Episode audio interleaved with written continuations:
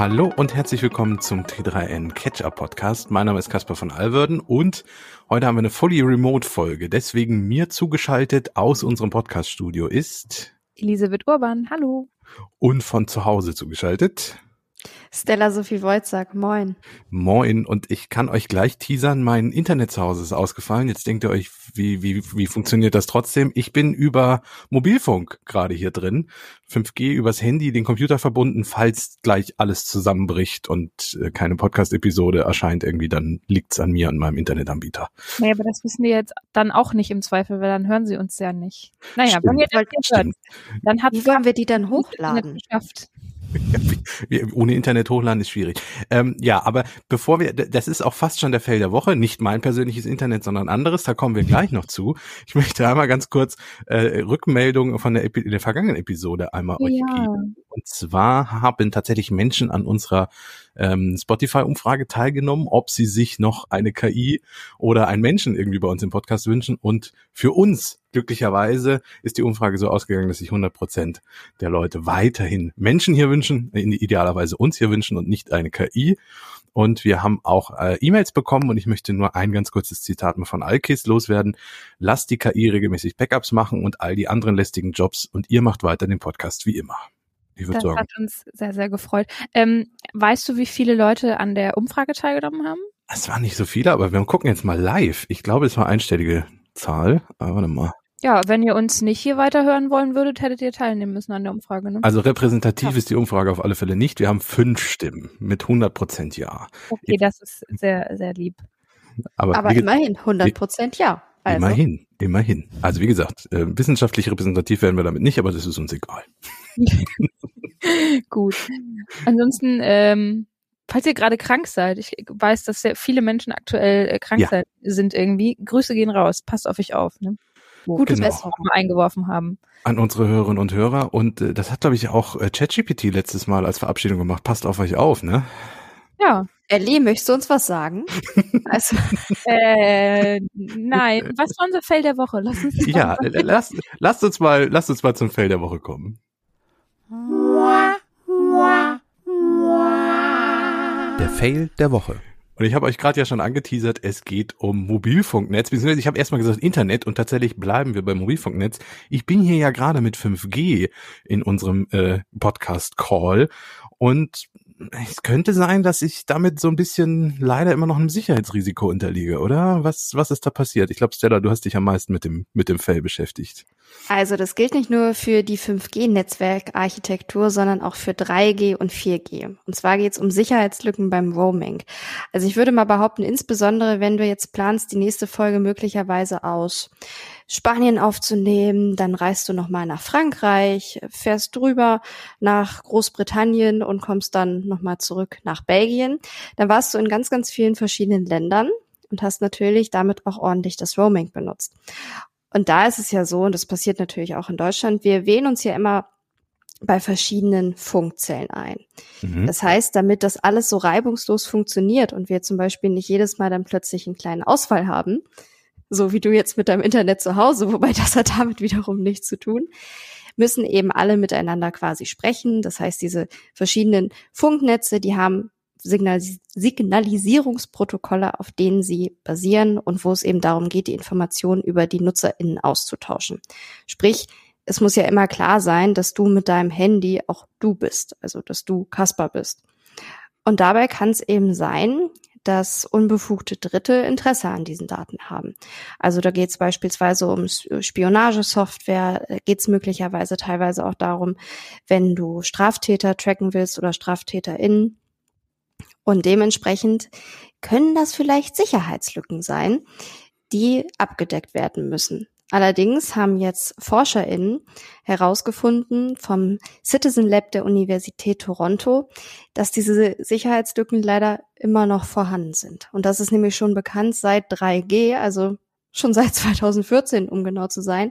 Damals ähm, war diskutiert, wie unsicher sicher das Signaling System 7 ist. Das wurde eben bei 3G eingesetzt. Und Problem waren damals fehlende Auto Authentifizierungsfunktionen. Herrgott nochmal. Also das ist ganz einfach das, dass eben auch ganz eindeutig klar ist, dass du Kasper bist oder dass Ellie Ellie ist. Und leider haben diese ForscherInnen eben festgestellt, dass sich da noch nicht so ganz viel getan hat, obwohl es technische Lösungen gibt, die dafür sorgen würden, dass das Ganze eben sicherer wäre und keiner heimlich rausfinden könnte mit irgendwelchen eingeschlichenen Softwarelösungen oder was auch immer, äh, wo Kasper sich so rumtreibt. Genau, oh. du hast schon gesagt, es gibt Lösungen, ähm, zum Beispiel Firewalls und ähm, sogenannte Security Edge Protection Proxies, die auch kurz einfach SEP heißen, was ich sehr witzig fand. Das ist ein wirklich schöner Name, ja. Für 5G. Und äh, die sorgen zum Beispiel für eine Ende-zu-Ende-Verschlüsselung, äh, für durchgängige Vertraulichkeit und Integrität zwischen Quell- und Zielnetz. Und eine Firewall würde zum Beispiel verhindern, dass der Standort überwacht werden kann. Und das Problem daran ist jetzt eben, dass äh, laut einer Studie nur ein Viertel der weltweiten Mobilfunknetzbetreiber äh, so eine Firewall zum Beispiel einsetzen. Genau, also die Studie, die du gerade angesprochen hast, das ist eine Schätzung vom Marktforschungsunternehmen Mobile Squad. Und die wurde wiederum zitiert eben beim Citizen Lab, also in dem Bericht, den die ForscherInnen verfasst haben, als sie eben über diese Sicherheitsproblematik gesprochen haben oder eher gesagt geschrieben haben. Das heißt dann aber, ähm, ihr habt es ja auch quasi schon angeteasert, also die Sicherheitslücken sind schon eine ganze Weile bekannt, das ist ja der eigentliche Fail. Es gibt auch eigentlich schon Lösungen, die werden aber nur von einem Viertel eingesetzt ungefähr vermutlich, naja, ich nehme mal an, es kostet ein bisschen Geld und ich muss auch gestehen, auch wenn das schon seit 2014 bekannt ist, ich lese jetzt zum ersten Mal von diesen Sicherheitslücken. Das heißt, so richtig groß die Runde hat das auch nicht gemacht. Wahrscheinlich fehlt dann auch ein bisschen das öffentliche Interesse oder dass da mal ein bisschen Druck gemacht wird, diese Lücken dann auch zu schließen oder zumindest Hilfsmittel einzusetzen, dass sie nicht ausgenutzt werden. Es ist definitiv ein absolutes Tech-Thema. Also ich würde sagen eher für Tech-Nerds und dementsprechend war es vielleicht jetzt auch noch nicht so in der breiten Öffentlichkeit vertreten. Das heißt, da ist auch kein öffentlicher Druck da. Und dabei ist ja auch zu bedenken, dass es durchaus Personen gibt, die diese Lücken ja auch nutzen wollen, nutzen möchten. Und dementsprechend, äh, ja, also ich möchte da niemandem was unterstellen, aber öffentlicher Druck, den gab es auf jeden Fall noch nicht, da groß was zu beheben. Ich würde behaupten, das ist jetzt nicht unbedingt ein Prio-Thema, weil was man auch sagen muss, funktioniert ja. Also Du kannst problemlos jetzt rüberfahren nach Frankreich. Du kriegst vielleicht mal kurz diese SMS, dass du das Land gewechselt hast, EU. Aber mehr passiert nicht. Du freust dich, dass das alles problemlos funktioniert mit der Datenübermittlung. Und das ist das, was im Endeffekt die EndverbraucherInnen auch interessiert und sie zufriedenstellt. Und jetzt seien wir mal ehrlich, wer hat Bock, groß sich mit Sicherheitsprotokollen auseinanderzusetzen, wenn er für das Thema nicht brennt oder in der Branche eben arbeitet?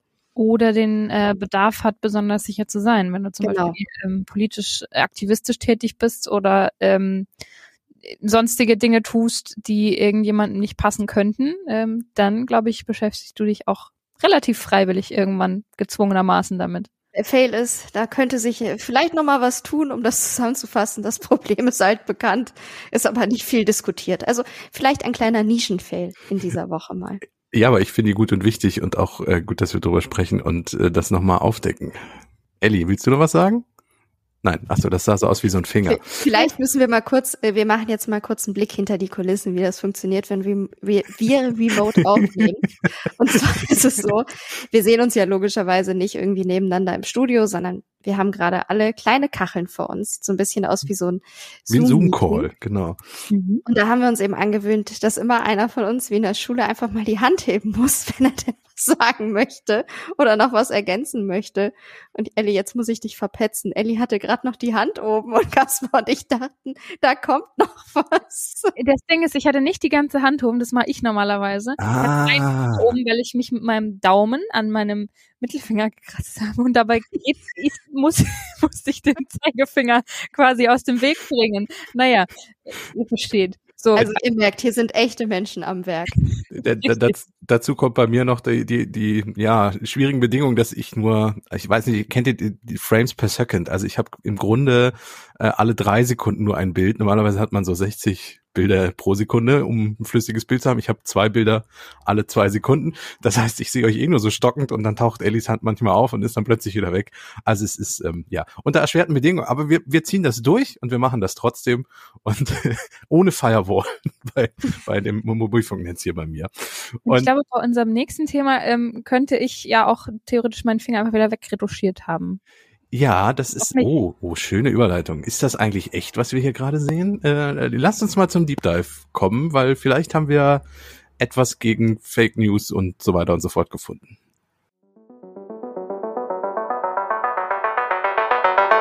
Der Deep Dive. Ja, unser Deep Dive beschäftigt sich, haben Sie gerade schon angedeutet, mit äh, Fake News, Falschinformationen und vor allem auch, und das ist so ein Spezialpunkt, mit gefälschten Bildern.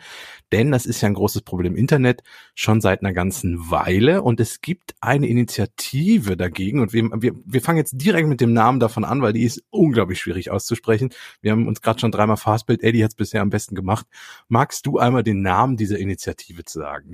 Ja, ich fühle mich jetzt gar nicht unter Druck gesetzt. Nein, überhaupt nicht. No pressure. Genau, es geht um die Content Authenticity Initiative, die CAI. Großartig. Wir haben das jetzt einmal gesagt. Jetzt ab sofort ist es nur noch die CAI für uns, nicht CIA, nicht sondern CIA. genau CAI. irgendwann. Ähm, klingt unglaublich kompliziert, klingt unglaublich trocken. Dahinter steckt aber was wirklich Spannendes. Ich habe ja gerade schon angeteasert Bilder und Fotos. Das ist, äh, es geht weit darüber hinaus, aber wir fangen mal irgendwie mit Fotos und Bildern an. Stichwort Photoshop. Es ist ja eigentlich schon seit Jahrzehnten so, dass man digitalen Bildern im Internet eigentlich nicht mehr trauen kann. Also sowas wie jemanden rausretuschieren, jemanden ins Bild reinsetzen, ähm, irgendwelche Dinge an dem Ding rummanipulieren. Das ist ja schon e-, seit Ewigkeiten möglich und jetzt sind ja noch Bild-KIs dazugekommen. Ähm, man denkt nur an die Geschichte von Donald Trump, ich glaube aus dem Frühjahr, wo er angeblich verhaftet wurde und mit KI dann irgendwelche Bilder generiert wurden, die ihn in Handschellen zeigen und wie er von der Polizei abgeführt wurde. Das war komplett fake. Ähm, und solche Dinge wabern schon eine ganze Weile durchs Internet. Dabei ist es ja so, Bilder wurden natürlich auch schon früher retuschiert. Das hat dann so funktioniert, dass wirklich die Negative noch bearbeitet worden sind oder dann eben die produzierten Bilder im Nachhinein wirklich händisch. Kaspar, du hast es gerade angerissen, durch KI hat das aber nochmal sowas von an Fahrt zugenommen, abgesehen von der Digitalisierung der Ja. Fotoindustrie. Ja, genau. Genau, ich wollte noch einschieben, äh, ähnlich ist es auch bei Videos. Da gibt's ja auch immer mehr Deepfakes, wo dann ähm, PolitikerInnen zum Beispiel Dinge erzählen, die sie so gar nie gesagt haben. Ja. Ähm, und da ist es einfach wichtig, irgendwie Authentizität nachweisen zu können. Und genau darum möchte sich diese Initiative kümmern. Ich weiß noch, eine unserer ersten Catch-up-Folgen, die haben Stella und ich zusammen gemacht, das war als ähm, Klitschko, äh, als Bürgermeister von Kiew mit, äh, ich weiß nicht mehr, wer es war, ich glaube der regierenden Bürgermeisterin von Berlin, einen Videocall hatte und hinterher stellt sich raus, es war komplett Deepfake, den Videocall gab es in der Form. Also es gab den Videocall, aber es war nicht der echte Klitschko. Ähm, das zeigt auch Video und Videocalls sind inzwischen nicht mehr fälschungssicher. Also eigentlich könnte man sich jetzt hinsetzen und sagen, okay, Fotos und Videos, den kann man im Internet nicht mehr vertrauen, machen wir einen Haken dran, weiter geht's. Aber das Deswegen ist ja keine Frage- Lösung. Deswegen auch die Frage, habe ich meine Hand wirklich gehoben vorhin? Oder war es vielleicht nur ein Deepfake? Naja, komm, ja, komm ja nein, nicht mit dem. Varoufakis-Finger. dass, dass du deine Hand gehoben hast. Also, worüber wir reden wollen, weil wir haben ja auch immer einen aktuellen Aufhänger für den Deep Dive. Leica, das ist ein Kamerahersteller, vielleicht kennt ihr den auch. Der hat jetzt sein erstes Modell, die M11P, vorgestellt, was eben einen Standard nutzt, der verhindern soll, dass Fake-Bilder quasi als echte Bilder durch die Gegend geistern. Und da haben wir uns gedacht, allerhöchste Zeit, wir müssen uns das mal angucken, denn die Initiative verschiedener Firmen will das eben schon seit 2019 hinbekommen, dass es diesen neuen Standards für Fotos gibt. Genau, gegründet wurde das Ganze ursprünglich mal von Adobe im November 2019 in Zusammenarbeit mit der New York Times und, ich habe Achtung dahinter geschrieben, damals noch Twitter. Ich, äh, nachdem wir jetzt ja äh, vergangene Woche Jubiläum Elon Musk Twitter gefeiert haben, ich finde es heute fast unvorstellbar, dass sich X, wie die Plattform ja inzwischen heißt, bei einer Initiative äh, gegen Bildfälschung irgendwie beteiligt. Damals haben sie es aber noch getan.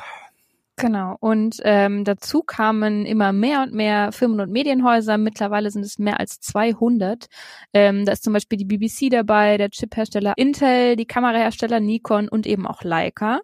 Washington Post, die DPA, der Stern, Microsoft und so weiter. Und das Ziel ist eben, einen kostenlosen, offenen Standard für Fotos zu entwickeln, der zeigen soll, was ist mit diesem Foto alles schon passiert. Genau. Und dieser Standard, äh, um den es jetzt geht, das ist jetzt der nächste Zungenbrecher, die haben sich wirklich Titel ausgedacht, die sind großartig. Und zwar ist das der Standard von der Coalition for Content Provenance and Authentici- Authenticity. So rum, äh, kurz C2PA deutsch ausgesprochen oder C2PA. Also ich, egal wie dieser Standard sich weiterentwickelt, die müssen sich mal einen Namen dafür ausdenken, weil das kriegt wirklich keiner irgendwie hin. Ähm, Authentizität ähm, ist einfach auch immer, ne? wie merkt man, ist so ein Wort, über das jeder stolpert irgendwie gefühlt. Ja, naja. dann lieber äh, totally true oder irgendwie so. Ist authentisch. So. Okay, genau. aber wir gucken einmal kurz darauf, was denn diese Koalition schon wieder macht. Die setzt genau. sich gegen irreführende Informationen ein.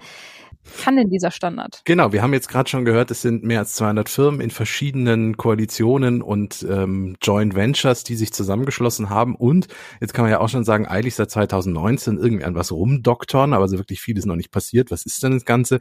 Naja, es ist nicht ganz unkompliziert auf der einen Seite, aber auf der anderen Seite auch ganz einfach. Die Idee ist nämlich erstmal ganz simpel ähm, indem man einfach in dem Moment, wo ein Foto geschossen wird, in die Metadaten dieses Fotos ähm, solche Kamera, äh, solche Daten reinspeichert, wie zum Beispiel mit welcher Kamera ist es aufgenommen worden, wann ist es aufgenommen worden, wo ist es aufgenommen worden mit GPS-Daten, ähm, wer hat das Bild herausgegeben, wer ist der Fotograf oder die Fotografin und solche Informationen. Und das wird einfach mit dem Foto in den Metadaten gespeichert. Ähm, aber Kaspar, das ja. konnte ich doch bisher eigentlich auch schon bei vielen Kameras. Komplett richtig. Das Problem ist nur, dass die Daten, diese, diese Metadaten, die es bisher gibt, die sind gegen Fälschung oder Manipulation oder einfach Bearbeitung überhaupt nicht gesichert. Das heißt, ich kann jederzeit ein Foto von dir nehmen und kann zum Beispiel andere GPS-Daten da reinschreiben. Das ist gar kein Problem. Ähm, die Metadaten in diesem neuen Standardformat, in diesem C2PA-Format, die sind mit Hashcodes und oder digitalen Signaturen, also verschlüsselt, abgesichert, um die Echtheit dieser Daten zu bestätigen. Und das signiert im Grunde einmal, und deswegen haben wir auch gerade schon gesagt, die Leica ist die erste Kamera, die das macht. Die speichert das beim Fotografieren auf das Foto quasi mit drauf. Wo ist es entstanden, welche Kamera und so weiter und so fort. Und die Idee ist jetzt, dass jeder Bearbeitungsschritt, der stattfindet, auch mit hinterlegt wird, auch verschlüsselt hinterlegt wird. Das ist nicht Blockchain-Technologie, aber es ist so ein bisschen wie bei, bei Kryptowährungen oder bei Blockchain-Geschichten. Da ist es ja auch so, dass alles, was mit einer Blockchain-Datei passiert, wird in dieser Blockchain gespeichert. Also ich schicke die zu Ellie, das wird hinterlegt. Äh, Ellie schickt sie an Stella, das wird hinterlegt. Äh, Stella verkauft sie für 3,50 Dollar an irgendeinem anderen, das wird hinterlegt. Und so ist das bei den Fotos auch gedacht. Es wird einfach verschlüsselt auf dem Foto gespeichert, Kaspar hat's geschossen, Ellie hat es zugeschnitten, Stella hat es in den Artikel gepackt und veröffentlicht.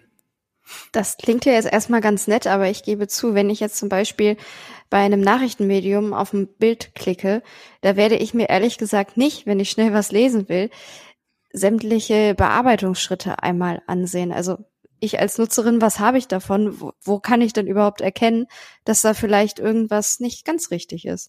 Genau, also für die, für die, also deswegen ist es ja auch ein Zusammenschluss von Medienhäusern, ähm, Grafikfirmen, Kameraherstellern und Computerherstellern und sozialen Netzwerken, weil das ein bisschen größer gedacht ist. Also für die Medienhäuser ist klar, ähm, die haben den Vorteil, dass sie die Fotos, die sie zum Beispiel von Fotografen abkaufen, die haben jetzt nochmal eine zusätzliche Bestätigung, dass der Fotograf wirklich zum Beispiel vor Ort war und die Fotos gemacht hat. Die freuen sich natürlich darüber, weil die sind ja, die haben ein großes Interesse daran, keine Fake-Bilder in Artikel zu packen oder zum Beispiel über den, über ein Foto zu schreiben und stellt sich raus, es ist am Ende gar nicht echt.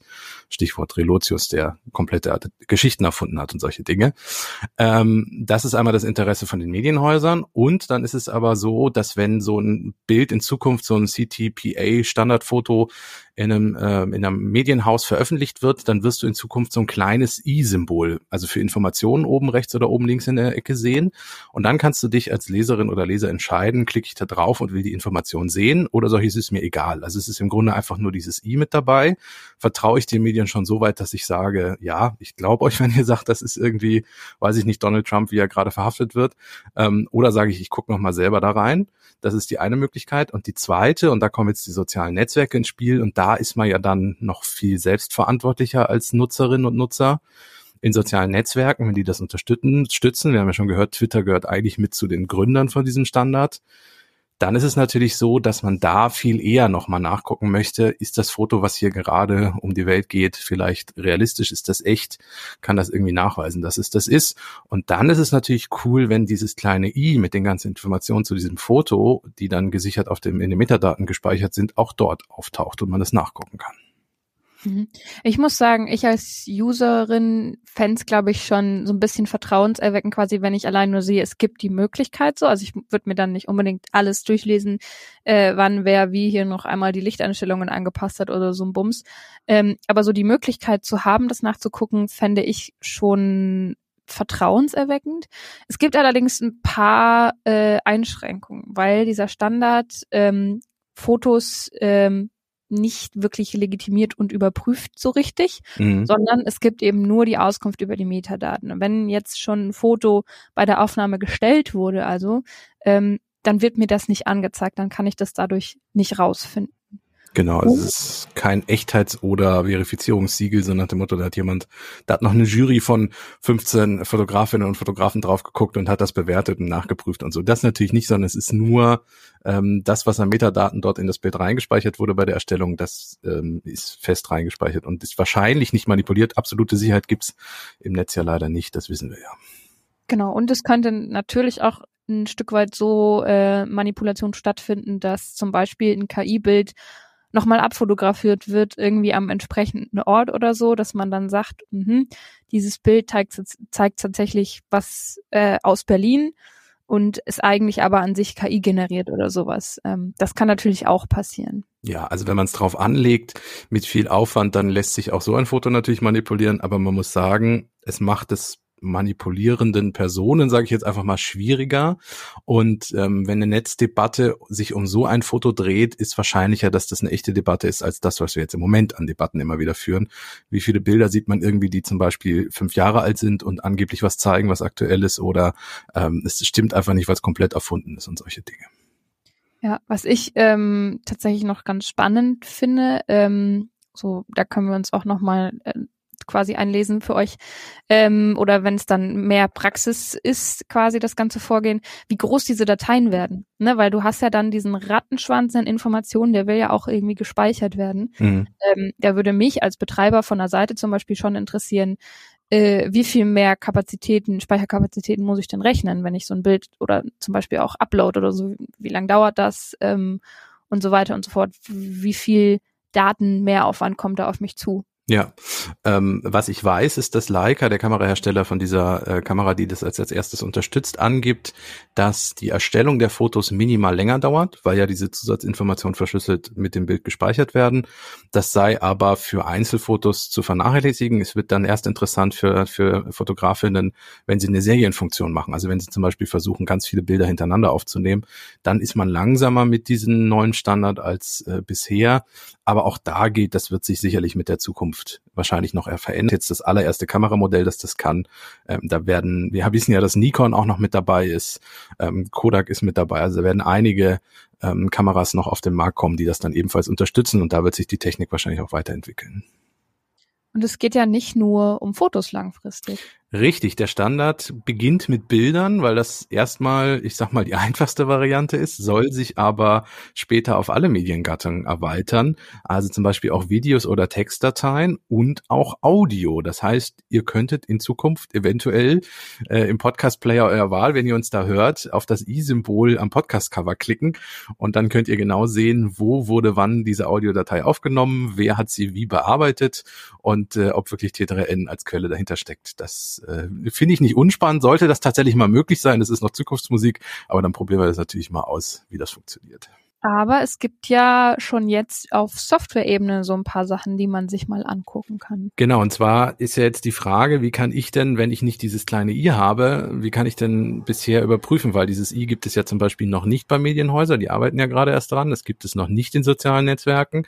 Was es bisher gibt, ist in Photoshop die Möglichkeit, als Beta-Funktion ähm, diese, sich diese Metadaten anzeigen zu lassen, also quasi zu entschlüsseln und gucken, was wurden für Bearbeitungsschritte gemacht. Und Photoshop speichert die Bearbeitung dann auch wieder in diesem Format ab. Und die zweite Möglichkeit ist, es gibt eine ganz einfache Webseite, die wir euch auch in den Shownotes mal verlinken. Dort könnt ihr ein Foto in diesem Standard ähm, hochladen und dann seht ihr auf der Webseite auch die Bearbeitungsschritte. Das ist, wie gesagt, erstmal so ganz rudimentär. Das wird sich dann mit der Zeit ein bisschen verändern. Und ähm, ja, dann wird sich auch zeigen, wer dann als erstes zum Beispiel von den Medienhäusern mal um die Ecke kommt und das dann großflächig auch mal einführt. Wir haben ja schon gehört, New York Times, Washington Post, der Stern, die DPA. Da sind einige dabei, die das dann demnächst mal umsetzen könnten. Wir haben jetzt die ganze Zeit ja auch immer über KI gesprochen und über KI-generierte Bilder. Ellie hat auch angesprochen, was passiert, wenn ich den jetzt einfach professionellen Bild abfotografiere. Da gibt's auch Ideen und Ansätze, um eben zu umgehen. Da gibt es das Projekt SynthID, das fand ich ganz spannend, von der Google-Tochter DeepMind. Und die haben sich vereinfacht gesagt einfach ein Wasserzeichen überlegt für KI-generierte Bilder, das für den Nutzerinnen, die Nutzer nicht mit bloßem Auge erkennbar ist und so soll eben sichergestellt werden, dass einfach dann Software diesen Stempel erkennt. Das sind, könnt ihr euch vorstellen, wie so kleine Pixelanpassungen, aber die sind so minimal technisch erkennbar mit dem bloßen Auge nicht. Und das wäre dann eben auch eine Möglichkeit, um sicherzustellen, dass KI-generierte Bilder auch als solche gesehen werden, in Anführungszeichen. Und auch bei dem Standard, von dem wir jetzt gesprochen haben, C2PA, ähm, muss es ja nicht unbedingt eine Profikamera sein oder auch eine Kamera an sich, ähm, die man letztendlich dafür nutzt. Die Idee ist nämlich auch, dass es künftig vielleicht auch einfach ähm, Apps oder in Handykameras die Möglichkeiten gibt, diesen Standard irgendwann einzusetzen, sodass auch da dann ähm, das Ganze mit eingebracht wird und die Hürde dafür so ein bisschen kleiner wird. Also, da tut sich was auf dem Fotomarkt. Wir bleiben für euch dran bei Foto, Video, Podcast. Und ich würde sagen, ich finde, eigentlich ist das für mich schon fast eine gute Nachricht, weil ich das sehr gut und richtig und wichtig finde, sich dafür einzusetzen, dass Bilder als echte Bilder erkannt werden können, wenn sie es denn sind, weil an dieser Masse an Bildern und Informationen, da müssen wir einfach Wege finden, um das alles zu sortieren. Aber ich weiß, wir haben eine andere gute Nachricht. Ja, genau. Äh, zu der kommen wir jetzt. Ähm, falls sich bei diesem Standard was tut, ich habe ja schon angeteasert, wenn es Audio sein wird und wenn es irgendwie Bilder kommen und wenn das eingebunden wird, dann wir behalten das im Blick. Wir melden uns dann natürlich bei euch und sprechen hier nochmal drüber, wann es dann soweit ist. Ja, gute Nachricht. Ich würde sagen, wenn du das schon so, du hast es ja im Grunde schon moderiert, wir können einfach mit dem Jingle weitermachen und dann direkt loslegen.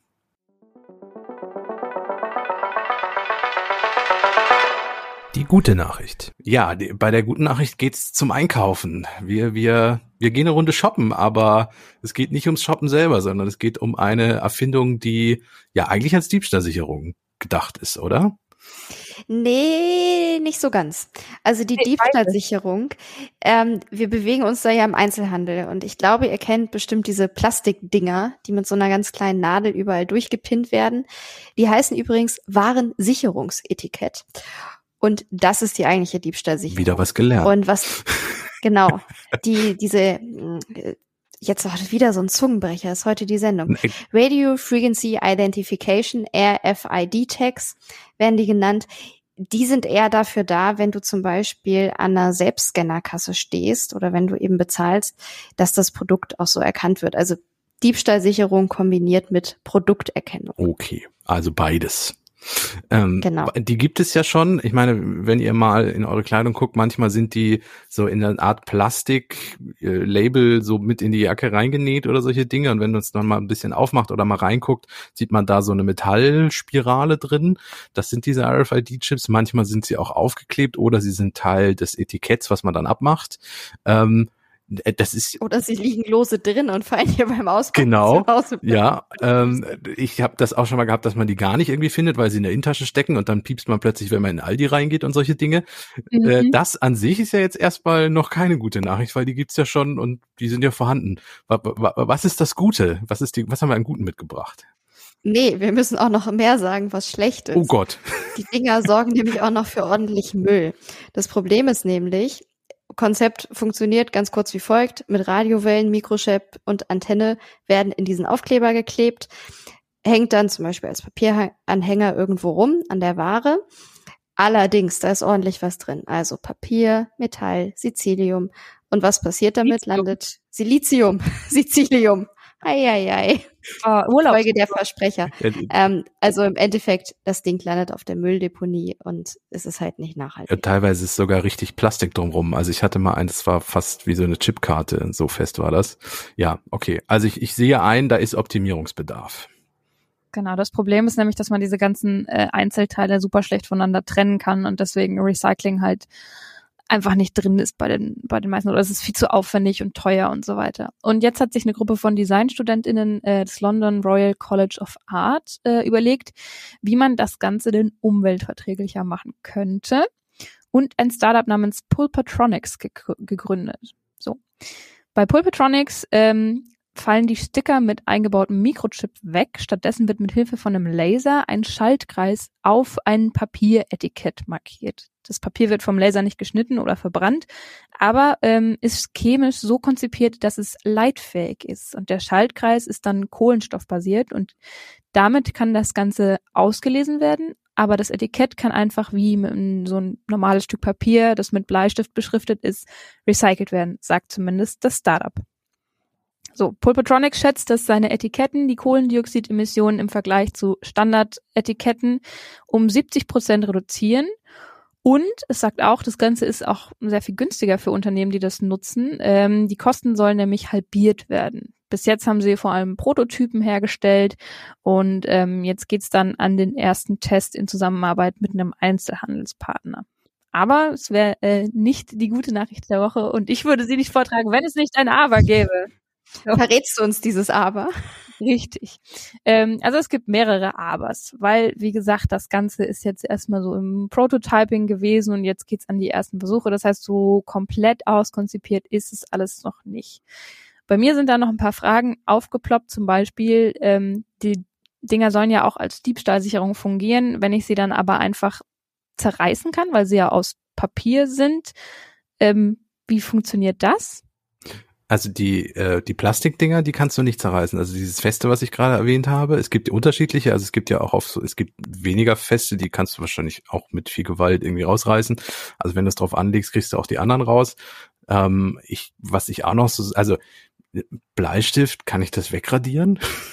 Oder ist das, ist das, das, ist, das ist ja eingelasert. Okay, gut, also, das ist nicht wie mir nicht mit Bleistift, Bleistift aufgemalt. Bleistift. Okay, genau. Genau. Das, also das Ganze zum Verständnis basiert auf Papier. Wie ist es denn, wenn das mal gerade auch auf Paketen angebracht? Ich weiß nicht, wie bei euch Pakete auch manchmal ankommen. Recht zerdatscht. Ähm, Nass. Ist ja. das wasserfest? Ja. Hält das? Ja, alles. Ja, ist die Frage, ne? Weil wenn sich das Papieretikett einfach auflösen lassen soll, wie normales Papieretikett, was passiert denn dann mit unserem Schaltkreis, der da drauf äh, gelasert wurde? Es sind also noch Fragen offen. Wie weit ist denn das Startup mit der Entwicklung? Ja, wie gesagt, also wir sind äh, in der Prototyping-Phase. Ähm, die ersten Tests sollen folgen. Es gab zwar schon einen Design Award für das ganze Konzept, aber ich glaube, bis wir das irgendwo in unseren Läden entdecken, wird es noch äh, ein gutes Weilchen dauern. Allein schon. Also was halt spannend ist, glaube ich, für HändlerInnen, ist, dass ähm, also aktuell sind diese, diese Tags, die es bisher gibt mit dem Mikrochip und der Antenne, die sind nicht ganz günstig ähm, für die Unternehmen, die die nutzen. Und wenn das natürlich eine günstigere Alternative wäre, ähm, die gleichzeitig noch umweltschonender ist, könnte das schon sehr, sehr spannend sein. Aber wie gesagt, ich glaube, da braucht es noch ein bisschen Beweismaterial, dass das auch wirklich gut funktioniert und äh, nicht irgendwelche Nachteile dann für die Unternehmen mit sich bringt. Aber ein bisschen Zeit zum Entwickeln ist ja noch und ich würde sagen, die Grundlage ist ja gelegt. Also das klingt ja schon mal deutlich umweltfreundlicher und besser als die Standard-Plastik RFID-Chips. Ähm, ja, ich würde sagen, damit wieder einen wilden Ritt durch äh, die Absicherung von Fotos, durch äh, die umweltfreundlicheren äh, Einkaufsmöglichkeiten mit RFID-Chips und äh, einem Fail, der äh, ja Sicherheitslücken seit Jahrzehnten, äh, seit Jahrzehnten wollte ich schon sagen, seit Jahren nicht schließt. Ähm, Seit fast einem genau, Jahrzehnt. Seit fast einem Jahrzehnt.